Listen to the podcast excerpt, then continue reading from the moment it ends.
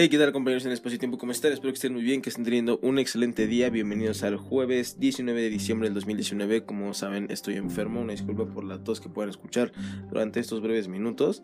Vamos a pasar, ya saben que son noticias breves con perspectiva humana. En educación, el de acuerdo con el economista, 25 millones de estudiantes de educación básica saldrán de vacaciones este viernes, por fin, Ciudad Libre.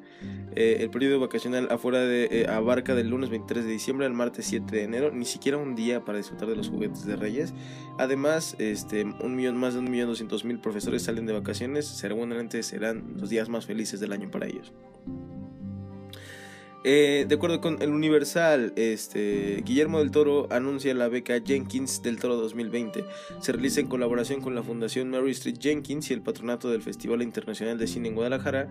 De acuerdo con el sitio, la beca está dotada de hasta 60 eh, mil dólares para estudiar el séptimo arte en el extranjero.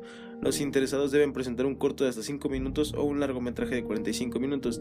El acreedor recibieron reconocimiento durante el Festival Internacional en Guadalajara. Espectáculo. De acuerdo con Vive USA, el yate de lujo de Mark Anthony se incendia en Miami. Está valorado en 7 millones de dólares. Espero que alguien le diga porque el, actor no ha, digo el actor, el cantante no ha mencionado nada.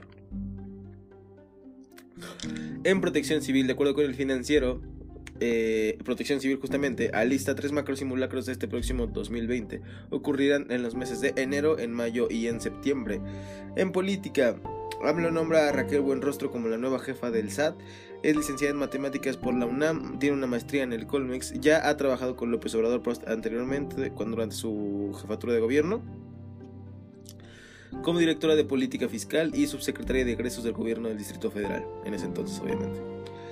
Finalmente, en CDMX, de acuerdo con el financiero, carros con placas foráneas no podrán circular de las 6 a las 10 horas el plan es, parte de un plan para reducir las emisiones de, gases contaminantes.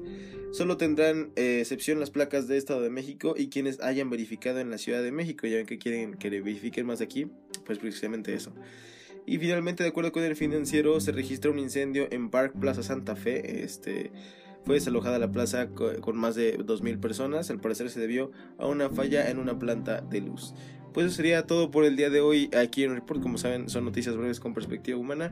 Pueden encontrarme en todas mis redes sociales como It's Rich. En Facebook tengo memes, en Twitter política este, y noticias.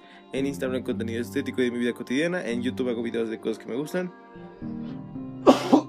tengo otro podcast que se llama Leaders en donde leemos fragmentos de siete libros distintos cada día y finalmente también este, tengo una plataforma de desarrollo estudiantil en donde damos un curso para elegir carrera universitaria y diseñar tu futuro profesional.